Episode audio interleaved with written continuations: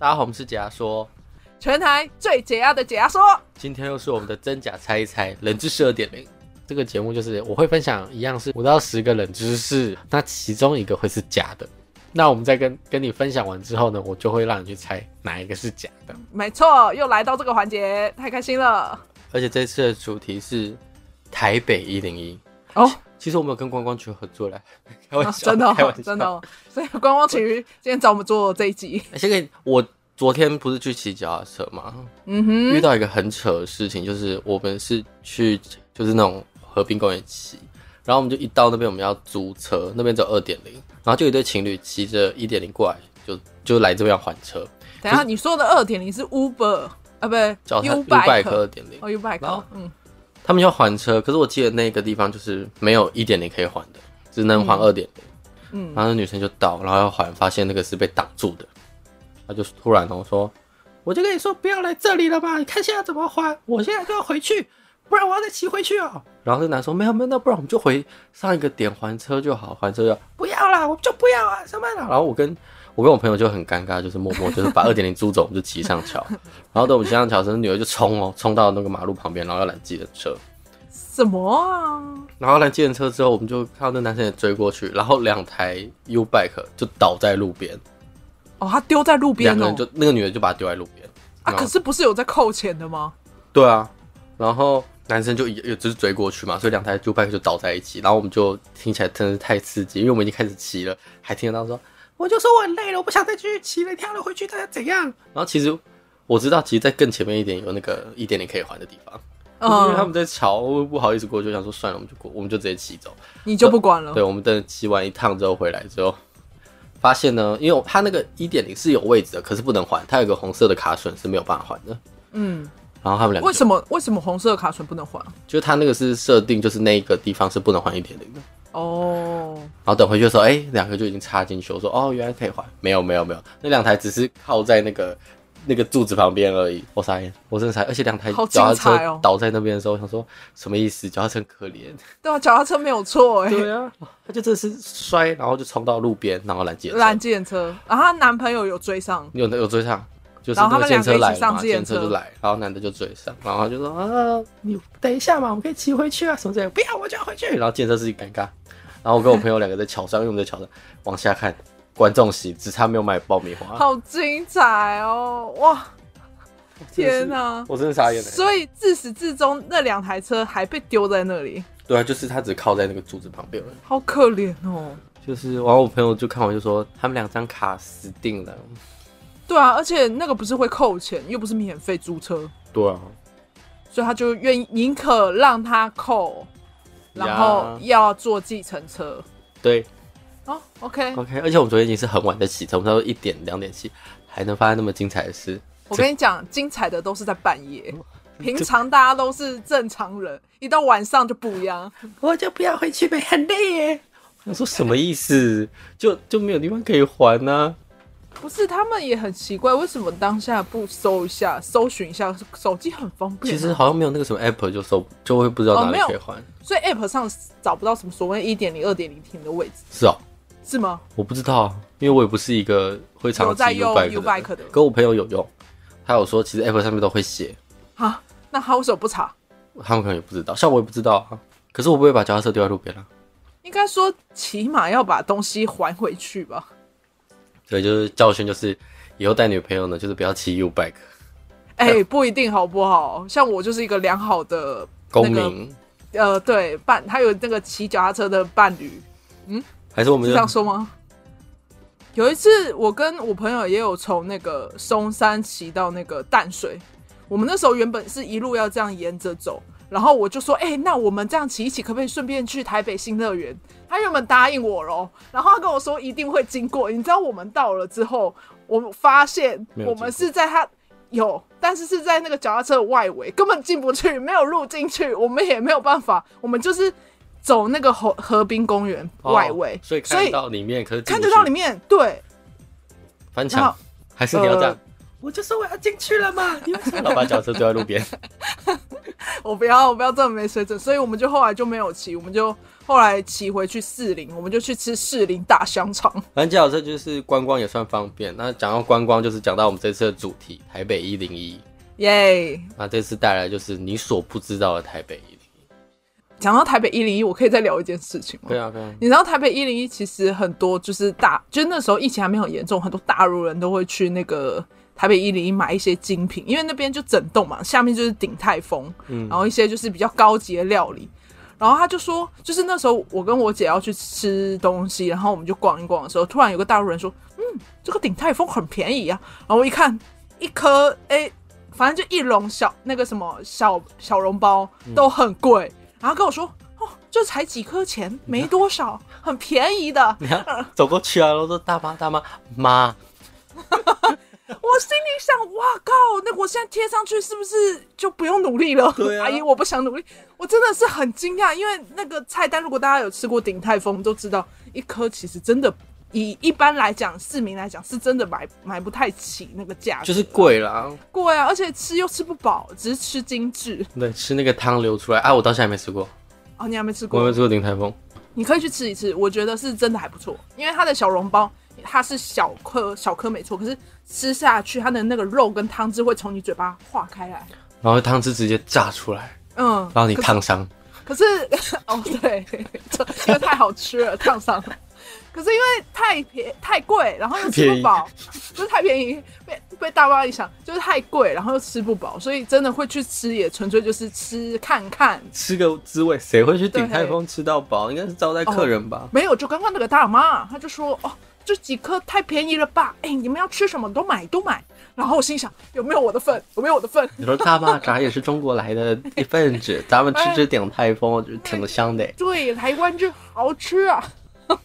反正台北一零一那栋有，大家有机会如果有去过，也知道就那一栋可以逛逛。好了，我们刚刚进入我们的主题，不然我们聊这么多。聊到这么多，那我们今天就是要来聊一百一零一的冷知识了。嗯。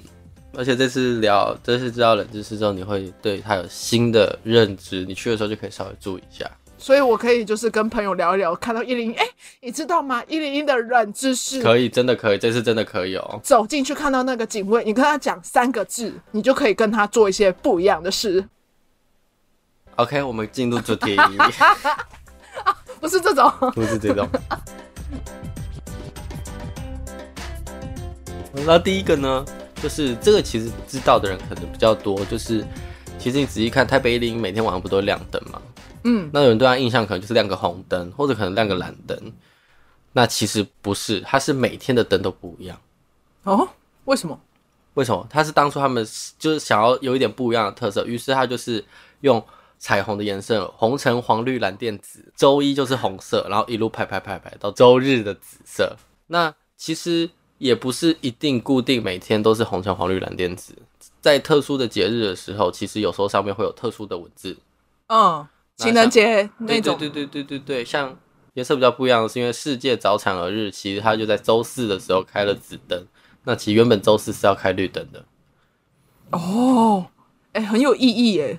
嗯，而且有时候我记得是可以去跟他们买广告，在上面投资的啊。有，我有看过有人有买广告，然后上面就不知道绣了一个公司的名字的字，嗯，在跑。可是那个租的费用应该都很贵吧？贵爆吧？一个月不知道，天要再查一次的吧？应该要再查。那第二个呢？是其实你有想过一零一大楼这么高吗？那它的垃圾是怎么收的？嗯、比如说你可能拎着它往下走九十几层八十几层，不可能嘛？它应该会不会是像是我们社区大楼那种，大家就集中在一个地方一起往下收？哎、欸，会有对，它其实是使用投递系统哦。它从 B two 到八十四楼，总长三百七十公尺，然后六十四个投递门。那投递前呢，清洁人员会先将垃圾做好分类啊，再把它投入，会储存在重力花槽。当重量够的时候，它就会掉下去。哇哦，哎，酷哎，好酷哦！而且在 B B 二跟十七楼跟四十二楼还有六十六楼都有设置破碎机，所以它可以在那边首先进行第一次的压缩垃圾体积。哇哦，所以等于说那些垃圾已经要到地面的时候，它其实都已经非常小了，就是比较压缩好了，已经压缩好了。哦，就是正常来讲，垃圾不是都是那种很大包吗？它下去的时候只剩下这样小包小包的。对。因为社区的投递系统，其实有社区有，它投递系统就只是丢下去而已，然后它会直接滑入垃圾场。嗯，那一零一不一样是，它是可以把它稍微进行第一次的压缩。哦，很酷哎。第三个呢是其实大家都知道的，一零一的设计理念，它是由国际级的建筑大师李祖远设计的。那它外形就是呈现天灯形嘛，你也看过它。Yeah. 它一层一层往上叠，那它当然象征就是飞翔的天灯，象征步步高升，而且天灯又有祝福祈福的概念。取其八为好兆头，因为亚洲人普遍觉得八就是发发一路发，对对对对对，嗯、所以它每一个这样天灯一个环节里面就是八楼八楼八楼这样。那再加上它二十六楼外，其实你就想要有一个古代的硬币，嗯，那个呢就是让整体的风格除了时尚又带一点亚洲的古意设计。这样哦，oh. 那再来下一个第四个，那你第四个这非常特别哦。其实你去，我们不知道你有没有去过。其实一零一前面的广场有七座玻璃彩色堆砌而成的装置艺术，你应该要仔细想。我有看过，可是我没有太大的留意。就它是呃，可能有看到，可是没有注意到它。它就是有点像砖头，你就是想砖头嘛，可是它是七彩的玻璃砖头，然后叠成这样一个长方形这样。然后蛮大，比人还要高，这样。那其实它不是装饰艺术，它其实正式名称是台北一零一伙伴碑。哦，它其实在纪念当时一零在建造时，因为三三一大地震发生的意外事故，然后总共是五个人丧生。啊、哦，真的、哦。那最后在二零一一的四二八国际工商日，一零一大楼前的广场就设置这个纪念碑，然后并在上面刻每一个人姓名。然后纪纪念碑虽然是五个人上升，可是纪念碑最后是有六个人名字，因为还有一个呢，就是其他是在电梯维修的时候，他不小心触电上升的，所以总共是六个人。然后第五个呢，是这应该是真的是大家都知道了，还有全球最大的阻尼器，那它放置在八十七到九十二楼中间，然后是一个重达六百六十一公吨的直径五点五公尺的调斜直块阻尼器。嗯。那应该你去参观过，它其实就是用巨大钢球的摆动来减缓建筑物的晃动，这样。这个哦，所以它是防震工具。对对对对对。嗯、但是后面其实它就被超越了啦，它被一个上海中心大厦的阻尼器超越啊，它叫上海汇演啊。上海中心大厦呢，它的它后面也是超越我们的高度了。哦，你说大楼的高度也比一零一高？嗯，那就是刚好到下一个，嗯、就是台北。一零一现在已经不是全球第一高楼嘛，在二零零四年刚完工，其实是全球第一高楼，这大家都知道，是最有名的高楼高五百零八公尺，然后在二零零四年十二月完工的时候，荣获了三项世界第一：世界最高屋顶，然后跟世界最高楼层，跟世界最高建筑物，然后持续了五年之久。那最后在二零一零年，其实就被杜拜的哈利法塔超越了，它到现在还是目前世界第一高哦。那刚才讲的上海中心大厦是排名第二，就是它是排名第二高。那一零一其实已经到排名第九了。现在，那那个什么哈利法塔，它是做到第几层啊？如果一百零一层，我们是一百零一层嘛？那第一名是第几层？哦，哈利法塔呢？它目前就是一百五十八楼。哦，那上海中心大厦呢？目前就是大概是一百二十七楼。哦。很猛哎、欸！原来一零一已经不最高，好可惜，能不能继续往上盖啊？阿培、啊、是堆堆堆那个积木的概念。LPK。那总共今天冷知识就是这样哦。要再帮你复习一下吗？又到了复习环节。你说总共就等一下几个人？总共六个，六个人。第一个是它的灯每天都不一样。第二个是垃圾投递系统是使用掉下去的那种。嗯。然后第三个呢是它的设计理念。嗯然后还有刚才第四个是一零一的广场前面有七座玻璃砌成的装置艺术，然后第五个是它有它有第二大的阻尼器，嗯、然后第六个是它已经不是第一高楼了。你说目前这些就是里面还是有一个假的？嗯哼，我想一下，我觉得你应该不会拿纪念碑开玩笑，可是设计理念也蛮真实的，所以。台北一零一灯光每天都不一样，假的？确定？你确定？听众会觉得我很无知啊！你不要问我这种问题，反正我每次猜也没有猜对，我相信直觉又是错的。好，那恭喜你答错了。当然，酷酷。你刚才其实有提到，其实错的是设计理念。哦，真的假的？其实这设计理念是很多人都会搞错的，它不是天灯，它按照的是竹子。哈，它设计理念是竹子，它不是天灯。竹子，竹子，竹子，哦、竹子，对，它是一节一节的，然后它象征的呢，就是像竹子这样节节高升，跟盛开的花朵这样。天灯是我瞎掰的。可是我觉得很很像天灯，对不对？因为我觉得很像天灯。也有，其实很多人都觉得像天灯啦。可是其实当初设计年并不是天灯，是完全是组织，然后一节一节往上这样。我觉得也不错。其实这两个设计理念，啊、你不然你把你这个天灯的设计理念寄给那个李竹园，跟他说参考一下，这个也不错。哎、欸，李竹园没有错哦，其实设计理念是我随便乱写的。那其实我今天会更想要细探讨的就是纪念碑这件事情，嗯、因为我有稍微去查一下的故事。那其实呢，是在那时候三三一大地震的时候，他那时候才正在装，就是还是钢筋骨架的那个时候，他分别在东南西北四个方位呢各架了一个吊车，但是只有南北两侧有加装以防掉落的固定护条。哦，那在二零零二年的三月三十一，它大概是下午两点五十二分，那花莲外海发生了八级强震，那位在五十六层的那个吊具东西侧就是没有加装那两个。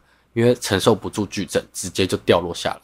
哦，oh. 那其中一个是掉落在松智路，压毁三辆轿车，然后另外另外三辆又半毁，但是乘客跟驾驶都没有重伤，嗯，或者是死亡。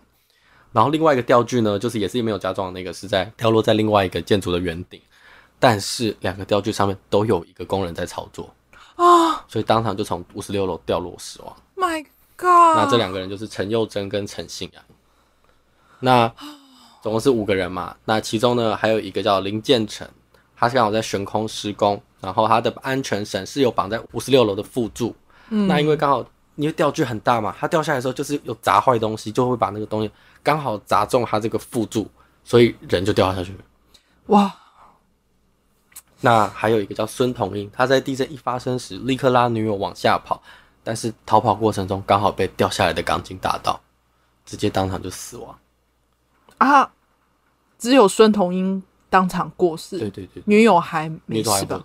哦，那还有一个叫陈金水，他也是，他是从四十八楼，因为地震的时候他就掉落，然后就送医不治。哦，哎、欸，你没说这些故事，其实完全不知道，就是这个一零一在建造的过程，其实还有发生这些呃重大事故。对，真的，我查了之后我就觉得，嗯、而且我以后我也想去一零一去看一下那个纪念碑。我我之前有看到。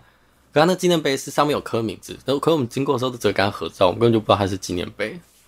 呃，我没有，我其实没有认真看过啦。就是其实你认真去看一下一零一的话，就是个大楼，所以你已经把它当做生活一部分，根本不会去观察它周遭，除非在那边工作。嗯，可是可是你这样子讲之后，我就会觉得哇，我今天看一零一的想法会不一样。嗯，是因为他是透过这个故事，这些人呐、啊，应该说这些人也是算是尽心在为这个台湾的代表一个建筑物尽心尽力的。嗯，那唯一是那个电梯感电意外上升的那个张达全，他细节我真的是找不到，他不知道为什么就是很少，几乎是找不到，没有他的资料。因为像其他那些在文献上面都有写，可是这个电梯感电上升这个我是真的查不到，我觉得蛮可惜的。就是你今天建这个纪念碑。那为什么都没有让所有的细节都出来？应该说事件没有完全的还原吧？对，会不会其实有可能是他们里面的疏失，所以这个东西不能过于报道。毕竟有时候，对，毕竟你把写戏对于家属都是一个伤害。可是你还是打错了，这就是今天的冷知识啊！可是我觉得很感动，就是、就是、我原本想说要不要先提早看，可是因为这个故事实在是太细了，我想说等你猜完之后，我们再讲这个故事。不会，我觉得很棒诶。你把这东西放在结尾，会有一种就是除了知识之外，还可以了解一下，就是在建造一零一的过程，其实还有这么多的事件发生，是平常完全不会。而且其实你去看网络上哦，是有那个吊具掉下来的影片。不要，我不要看，好可怕。那记得就是各位听众，如果看去一零一的时候，以后看那个纪念碑就不用纸合照，因为它可以缅怀一下这些。很厉很厉害的前人呐、那记得订阅我们的 IG VIP 点 TLK，还有我们的 Mixbox 也去可以看看，还有各种不同的赞助方案。对，那我是 A 梦，我是阿宇，我们下一集见，拜拜，拜拜。